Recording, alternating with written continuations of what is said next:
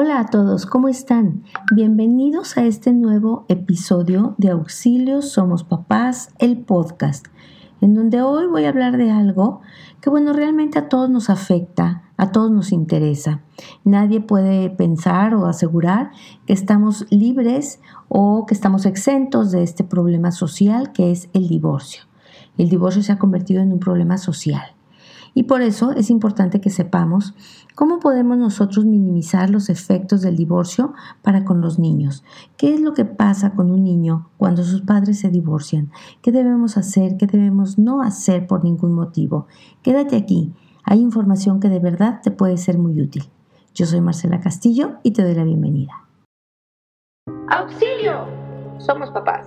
Yo soy Marcela Castillo, experta en psicología infantil empeñada con transmitir a los papás los conocimientos sobre psicología infantil que les den herramientas para formar hijos felices, seguros de sí mismos, independientes y responsables, para lo cual te comparto la experiencia de años de ejercicio profesional.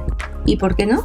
Invito a expertos en ciertos temas que nos den luz, nos destruyan mitos de todos tipos que obstaculizan la crianza y te den tips efectivos.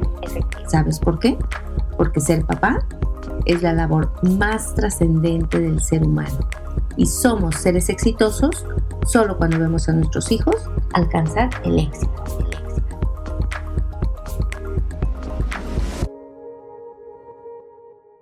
Sospecho siempre que la decisión se toma a altas horas de la noche, sea que se produzca luego de una lenta acumulación de hielo glacial o en un inesperado y tormentoso estallido de cólera. Ese momento es precedido habitualmente por una larga y tortuosa historia. Un vínculo que otrora parecía cálido, traslúcido y seguro como el día soleado, de pronto ha sufrido un cambio en apariencia inalterable que deja a ambos cónyuges avanzando a tropezones entre los oscuros pasadizos de un hogar que apenas reconocen. Roto el lazo que los unía, viven atrapados dentro de ese cerrado claustro hasta que se convierte en una cárcel irrespirable cuya salida solo se divisa cuando uno de ellos se aventura hacia la solitaria planicie exterior. En toda relación significativa se teme a esta esencial apertura, a la que se recurre solo con el mayor de los dolores y con un sentimiento de fracaso, la separación, el divorcio. Esto son las palabras de Napier Whitaker, que son dos autores dedicados a estudiar los procesos de relación, los procesos de eh, enamoramiento, separación, todo lo que se da en una pareja desde su inicio hasta su fin.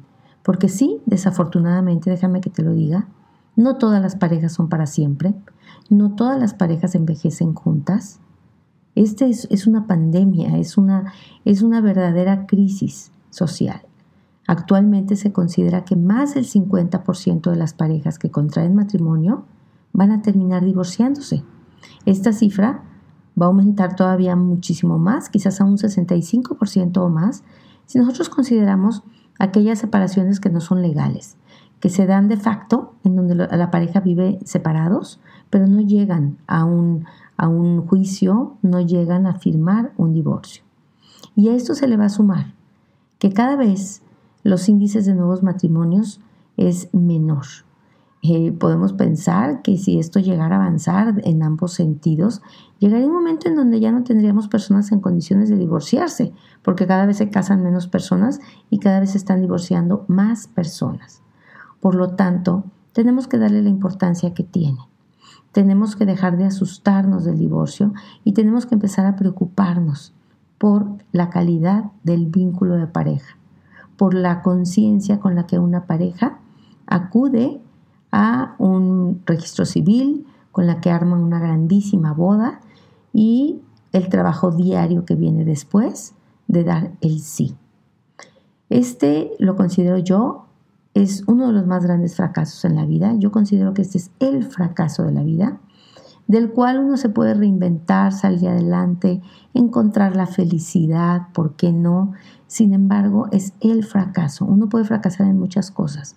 Uno puede fracasar en su carrera o quizás puede fracasar en una empresa o con un amigo, pero fracasar en el formar una familia cuando se tuvo el sueño de una familia linda, perfecta, de crecer juntos, de ver a nuestros hijos alejarse de casa y tomarnos de la mano, viendo en silencio una puesta de sol con esa persona con la que se ha compartido tanto, pues es definitivamente un gran fracaso.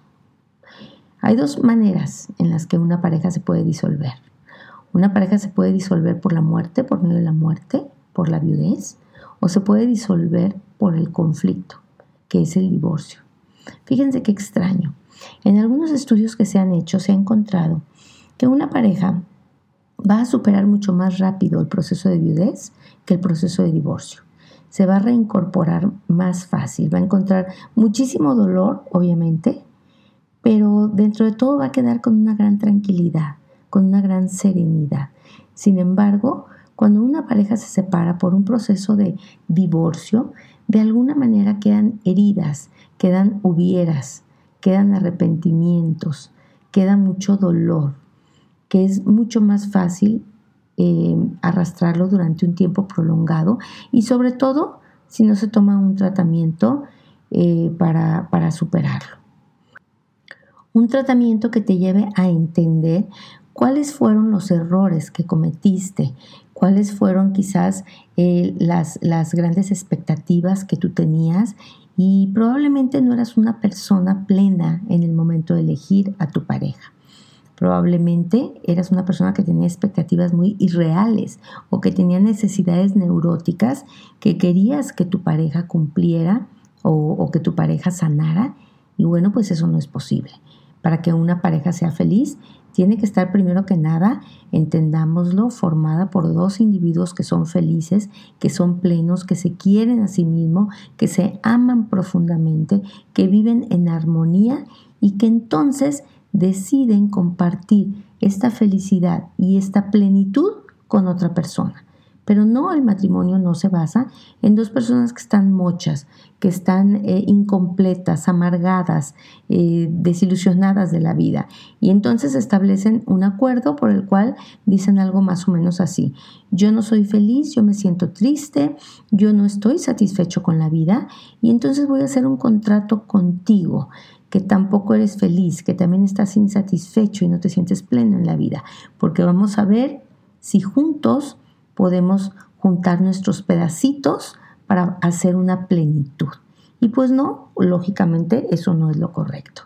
Asustémonos de que las personas y las parejas cada vez tomen menos conciencia y cada vez sientan que los conflictos que tiene una pareja, que los malentendidos, que los agravios son algo que no se puede resolver, que no se puede ir a fondo y mejorar, cambiar, cambiar muchas cosas. ¿Por qué? Por amor al otro. Eh, probablemente adaptarse, adaptarse a situaciones que no, no son lo que yo quería, a, situaciones que son un poco difíciles, pero que me dice la razón y me dice el amor y me dice el sentido común que voy a mejorar, que voy a ser una persona infinitamente mejor si yo intento avanzar, mejorar y completarme como persona para poder funcionar en un matrimonio. Eh, de pronto, esas parejas que, que, están en esta situación de atojamiento en donde mm, tienen mucho miedo de divorciarse, tienen mucho miedo de tomar esa decisión. ¿Por qué? Pues porque hay muchos prejuicios sociales, porque hay mucho temor a veces, porque se siente que es una que es una situación tan perturbadora para toda la familia que no se va a poder superar. Y entonces están aquí, en un mal matrimonio, en donde se dice algo más o menos así. Mira, yo sé que no me amas, sé que no quieres estar conmigo, que te interesa otra persona, o que a lo mejor no te interesa nadie, pero que no te intereso yo, que es lo más doloroso. Sin embargo, no me puedes dejar, porque sabes que yo me muero sin ti. Yo sé que no te amo, sé que tú sabes y sé que tampoco tú me amas, solo me necesitas, pero que si te dejo, te destrozo y yo no soportaría la culpa de destrozarte, tú no soportarías la culpa de saber que sin ti me muero. Y entonces sigamos juntos. ¿En qué? En un mal matrimonio. Y estos malos matrimonios hacen muchísimo daño a los hijos. ¿Por qué? Porque les dan una lección cotidiana y constante y continua de desamor, de agresión, de deslealtad, de falta de amor, de falta de profundidad en la relación. Esto es algo que nos debería de, asustar muchísimo. Y entonces, ver qué es lo que vamos a hacer nosotros. Pues vamos a enfrentar las cosas con madurez. Vamos a hacer todo lo humanamente posible por evitar un divorcio. Cuando digo todo lo humanamente posible, digo que hay que intentar una terapia o dos terapias. Hay que intentar ir con un sacerdote a hablar, hay que intentar ir con un chamán, hay que intentar hablar con tu mejor amiga, con el cantinero, con quien ya superó una crisis parecida. Hay que intentar, tener cierta humildad, escuchar al otro, saber qué es lo que pasa con él, cómo se está sintiendo, qué espera de nosotros, hablarle clara y asertivamente qué es lo que nos está doliendo ¿Qué es lo que nos está haciendo sufrir o pasar un mal, momento, una mala época, una mala racha o una mala vida en este matrimonio? Decirlo de manera muy asertiva. ¿Qué esperamos del otro? Y entonces, basados en un amor que todavía pueda existir, hacer acuerdos, acuerdos eh, reales que se lleven a cabo con mucha voluntad, con una profunda fuerza de voluntad. Pero también tenemos que entender que si esto ya no hay manera de salvarlo, que si se ha llegado a este punto, como lo decía en un principio, de tanta oscuridad, de tanto tropiezo, de no reconocer ya el vínculo cálido en el cual yo vivía, pues hay que enfrentar esto de la mejor manera. Y para ello muchos padres me dicen, oye Marcela, yo estoy a punto de enfrentar un proceso de divorcio y me gustaría que me ayudaras y que me dijeras qué es lo que debo hacer con mis hijos, cómo debo enfrentarlos con ellos, qué debo platicar. Por eso hoy te voy a decir algunas de las cosas que tú puedes platicar con tus hijos, una pequeña historia que les dé seguridad, que les haga sentir que ellos continúan en una familia, continúan con el apoyo de papá y mamá, que les ayude a entender un poquito lo que está pasando, porque esto tú lo puedes profundizar o lo puedes decir de, de una manera muy sencilla, de acuerdo a la edad que tengan tus hijos. Y porque necesitamos que ellos sepan y conozcan y se sientan que provienen de una familia y de una pareja que fue formada con muchísimo amor, y para que les quede claro que son producto del amor, antes de hablarles de por qué nos divorciamos o de por qué nos vamos a separar, es importante que les dejemos claro por qué nosotros hicimos una pareja, por qué papá y yo eh, decidimos estar juntos. Hablarle de que pues nos conocimos, empezamos a, a convivir, empezamos a salir juntos, y encontramos que había muchas cosas que compartíamos en común, que había muchas cosas que nos uníamos, unían a ambos. Y bueno, pues sentíamos que era la, la mejor persona con la cual podíamos estar. Había muchas cosas que hacía papá, que le encantaban a mamá, que la enamoraron. Y había muchas cosas que hacía mamá, que también le encantaron a papá. En una situación ideal, cuando dos personas están juntas, eh, empiezan a conocerse más y se enamoran aún más y este amor crece y este amor es infinito y este amor los ayuda a mantenerse juntos toda la vida. Pero en algunas ocasiones las cosas no son como uno quisiera. En algunas ocasiones cuando uno empieza a convivir con la otra persona, cuando empieza a convivir de manera diaria y continua e intensa, pues resulta que uno va descubriendo cosas de la otra persona que no le gustan, que no puede tolerar, que le hacen daño, que le lastiman. O puede ser también que las personas con el paso del tiempo cambien. Con el paso del tiempo, algunas cosas que antes le encantaban, que eran unos pasatiempos muy agradables, pues de pronto dejen de serlo. O puede ser que una persona empiece a tener algunos hábitos, algunos pasatiempos o algunas costumbres que antes no tenía. Y algunas veces cuando las personas cambian tanto o cuando las personas conocen demasiadas cosas que no conocían del otro, pues puede suceder que no se encuentren felices viviendo juntos. Puede suceder que se molesten cotidianamente por las cosas que el otro hace, que empiecen a discutir, que se empiecen a sentir muy solos y muy tristes, que dejen de compartir tiempo juntos y que ya muchísimas actividades prefieren hacerlas por separado en lugar de hacerlas juntos, para no discutir, para no enfadar al otro. También puede pasar que ya no, se sientan interesados el uno por el otro, que dejen de tener interés por lo que el otro hace, por lo que el otro eh, vive, y eso es muy triste. Eh, cuando las personas empiezan a, a, perder el interés el uno en el otro, pues empiezan a sentir muy desilusionadas y un sentimiento de soledad va creciendo entre la pareja. La mayoría de las veces las parejas cuando esto sucede hablan, platican, se esfuerzan por entender qué es lo que les está pasando y se, esfuerzan también por saber qué necesitan hacer para conquistar al otro o qué necesitan hacer para mantenerse junto al otro, qué necesitan cambiar o mejorar o, qué necesitan a lo mejor aprender de su pareja.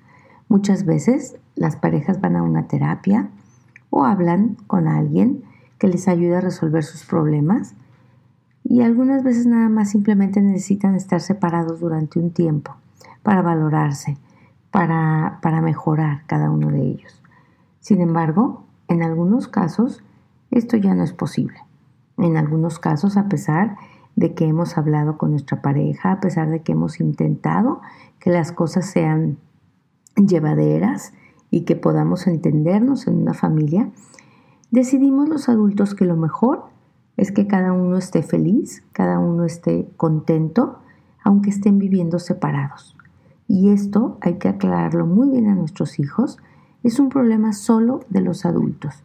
El divorcio no incluye a los niños, no incluye a los hijos, no cambia para nada la relación de ellos con ninguno de los, de los padres, con el padre o con la madre, simplemente hay algunas cosas que tienen que ponerse de acuerdo los papás, porque ellos van a tener una relación para siempre. Ellos van a volver a estar unidos, pero ya no como novios, ya no como una pareja, sino que ahora van a estar unidos como padre y madre de este niño. Y se van a reunir y se van a ver cada vez que tengan que compartir algo importante, como por ejemplo cada vez que él tenga un cumpleaños van a estar juntos. Cada vez que él reciba un premio, un reconocimiento en la escuela, en el fútbol, en el ballet, o cada vez que él tenga un problema o reciba un reporte en la escuela, también tendrían que estar juntos porque siguen siendo papá y mamá, porque siguen estando eh, siempre al pendiente de él. Y quizás eh, papá o mamá tengan que buscar un trabajo, porque pues ahora la situación es diferente, y seguramente uno de ellos, papá o mamá, va a tener que buscar una nueva casa y bueno, pues llevarse todas sus cosas, eh, quizás una, una, parte de lo que tenemos en casa, o quizás la mascota se va a quedar en casa o se va a ir con papá. Los niños pues van a pasar muchísimo tiempo con, con uno de ellos, con el que los va a cuidar, el que se va a encargar de que estén a tiempo en la escuela, de que lleven la tarea, de que se laven los dientes, pero van a vivir muchísimo tiempo también con el otro padre. Van a vivir momentos en los que pues van a, o vienen de la escuela con él, en los que van a comer. Su relación vamos a tratar de que permanezca intacta.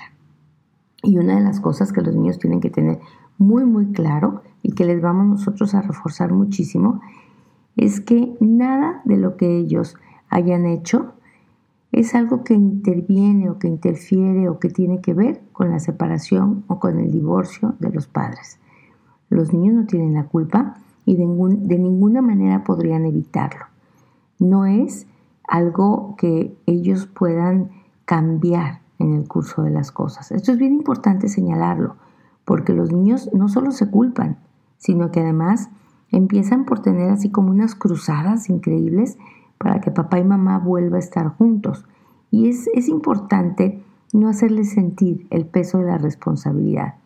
Hay que hablarles que mm, no tiene que ver con los niños, que muchos, muchas parejas que no tienen hijos también se llegan a divorciar y que muchos padres que tienen uno, dos o muchísimos hijos están divorciados, se llevan bien, eh, viven eh, parte importante de la vida con sus hijos y es muy importante que él sienta la, la libertad y el apoyo de cada uno de los padres para amar al otro, para divertirse con él, para pasar un tiempo muy agradable con el otro padre, que sienta que lo puede seguir queriendo, eh, que, que, puede seguir queriendo mucho a su mamá y mamá también lo sigue, lo sigue queriendo a él y puede seguir queriendo muchísimo a papá y pasar tiempos muy increíbles con él y papá también la quiere a ella o lo quiere a él. Siempre va a poder contar con ellos. En cualquier momento eh, de la vida va a poder contar con ellos, porque con él no ha pasado nada. Eh, algo bien importante entre la pareja es eh, cuidarse de nunca utilizar a los hijos, no utilizarlos como rehenes. Se les genera muchísimo daño, mucha depresión, mucha tristeza, mucho sentimiento de pérdida. es importante respetar mucho la, la presencia de los niños para tener una actitud amable, cordial, eh, amorosa quizás con tu pareja, sino por lo menos con respeto, en donde frente a ellos no se, hacen negociaciones, no se discuten cosas, no se hacen arreglos de dinero o de tiempo. Los niños necesitan esto, muchísimo respeto de sus padres, necesitan saber que las personas más importantes de su vida si bien ya no son una pareja, si bien ya no conviven como marido y mujer, sí tienen un cariño especial, que es un cariño del cual ellos provienen, que en, un momento fue amor, fue un gran amor que se tuvieron y que de ese amor ellos provienen y que ahora se tratan con respeto y tienen actitudes sumamente amigables. Una cosa que tienen que hacer muchísimo los padres es sobreproteger a sus hijos. Es eh, de pronto eh, tenerles lástima porque sus padres ya no están juntos y entonces de esa manera darles demasiados regalos, pasar por alto algunas cosas de disciplina, traerlos a dormir a la cama, eh, pasar por alto quizás hábitos de, de higiene o de respeto. Esto no ayuda en nada, al contrario. O sea, un hijo de padres divorciados puede ser un niño feliz, sano, seguro de sí mismo, pero puede ser educado o mal educado, como cualquier otro niño. Eso no, eso no le no afecta absolutamente en nada y no ayuda tampoco absolutamente nada. No debemos darle a nuestros hijos roles que no les corresponden. Tenemos que seguir teniendo con ellos un vínculo respetuoso, un vínculo de padres e hijos, en donde a la larga el niño sienta claramente que tiene una relación mucho más sana con sus padres en donde toda la tensión, toda la angustia que provenía de esta mala relación, quizás algunas faltas de respeto o quizás algunos momentos de suma tristeza, no los está viviendo porque ni papá ni mamá lo merecen. Y él tampoco merece un hogar en donde no se respeten papá y mamá. Y por lo tanto esto le va a dar a él mucha seguridad. Dejémonos, insisto, de asustar y creer que el divorcio es un problema, no, no. No, el divorcio hay que verlo como la solución de un problema, no, no. Y el problema grande es eso, el mal matrimonio, el matrimonio mal avenido, que daña a nuestros hijos, que les genera heridas, que, que les enseña patrones que ellos tienden a repetir en sus relaciones de pareja, porque no pudieron ver a unos papás amorosos, cercanos, este, cariñosos, que se tuvieran eh, pues algún, algún, destello de pasión, eh, mucho compañerismo, mucho trabajo en equipo, mucho sentido del humor, sino que ve dos figuras sombrías, solitarias, muy amargadas, muy alejadas el uno del otro, y no es raro entonces que nuestro hijo o nuestra hija vaya a tender a buscar eso, una relación conflictiva, una relación sombría. Eh, hay que enseñarle que todos nos merecemos vivir eh, en plenitud, vivir con alegría y vivir con amor. Entonces, bueno, creo que esta es la manera como se lo puedes explicar. Algunas preguntas que te van a hacer tus hijos es si voy a dejar de ver a mamá o voy a dejar de ver a papá. La respuesta inmediata es claro que no, no lo vas a dejar de ver porque él siempre será tu papá. Él no está teniendo un problema contigo y él, no, él o ella no se han divorciado de ti. Eh, algunas otras preguntas como ¿ya no quieres a papá o ya no quieres a mamá? Se van a responder, sí, por supuesto que la quiero, le tengo un cariño muy grande y por eso voy a estar aquí siempre que me necesiten. Eh, algunas otras preguntas como ¿qué va a pasar conmigo? Yo ya no tengo familia. Ahí hay que dejarle bien claro que, que por supuesto que somos una familia, seguimos siendo una familia y es importante que le pongas algún ejemplo de alguna, de alguna, alguna pareja que ha manejado relativamente bien este tema de la separación y entonces tú le hagas referencia a tu prima María Paula, por ejemplo, que tiene a sus papás separados, pero que la pasa muy bien, que va de vacaciones con papá y luego va de vacaciones con mamá, que tiene una habitación muy linda en, en la casa de papá, pero vive con mamá, con quien todos los días duerme y quien la cuida. Y es una niña feliz que se siente muy amada por ambos padres y, que tiene muchos amigos y es muy inteligente y es una niña muy interesante y no pasa nada. Eh, hay niños que son muy felices aunque papá y mamá estén separados y también hay niños que son felices con sus papás juntos, pero hay familias que tienen muchos problemas y que eso le impide a los hijos poder sentirse tranquilos o serenos o ser felices. Una cosa importante es no victimizarnos, no sentirnos tremendamente culpables porque estamos rompiendo de alguna manera la, familia de nuestros hijos y sentir eh, que les estamos haciendo un daño irreparable. Muchísimos hijos de padres divorciados son niños muy felices, son profesionistas exitosos, tienen familias muy unidas, han aprendido mucho de los errores de sus padres y entonces eh, valoran muchísimo lo que es la comunicación, el trabajo en equipo, el estar continuamente midiendo la calidad de la relación que tienen porque precisamente no quieren eh, vivir el mismo, el mismo drama que vivieron sus padres. Hay, hay divorcios perdón, muy dolorosos, llenos de violencia, llenos de agresividad, en donde los niños son muy manipulados, este, en donde los niños son de alguna manera muy, muy afectados emocionalmente y se vuelven niños muy inseguros. Los niños se pueden llegar incluso a alienar, es decir, a identificar con un sentimiento de odio que uno de los padres tenga hacia el otro. Ese es un tema que me da para más. Es un tema que me da para otro podcast quizás porque hay mucho que hablar sobre ello. Incluso cuestiones legales tenemos que hablar sobre ello. Y estos niños sí sufren muchísimo. Pero estos niños tengamos bien claro una cosa, no están sufriendo por el divorcio, están sufriendo porque ambos padres están, eh, tienen, o uno de ellos quizás, una personalidad sumamente enferma que no le permite la libertad de sentirse seguro, de amar al otro padre, de divertirse con él, de sentir que su familia de alguna manera permanece intacta en lo que respecta al amor, en lo que respecta al cuidado y a la protección. Pero mientras los padres tengan una tendencia hacia la salud, los hijos no tendrían por qué sufrir más de la cuenta. Yo te recomiendo de verdad que pienses en ellos, que antepongas mucho su seguridad, que pienses también que si tú estás bien, que si tú lo superas y tomas una actitud productiva, una actitud productiva me refiero a que trates de asumir eh, cuáles fueron tus fallas, a crecer, a recuperar tus aficiones, a iniciar nuevos proyectos, a evitar cualquier conducta destructiva y buscar apoyos profesionales y en tu familia, todo va a estar bien, todo va a estar bien contigo y por lo tanto todo va a estar bien con tus hijos.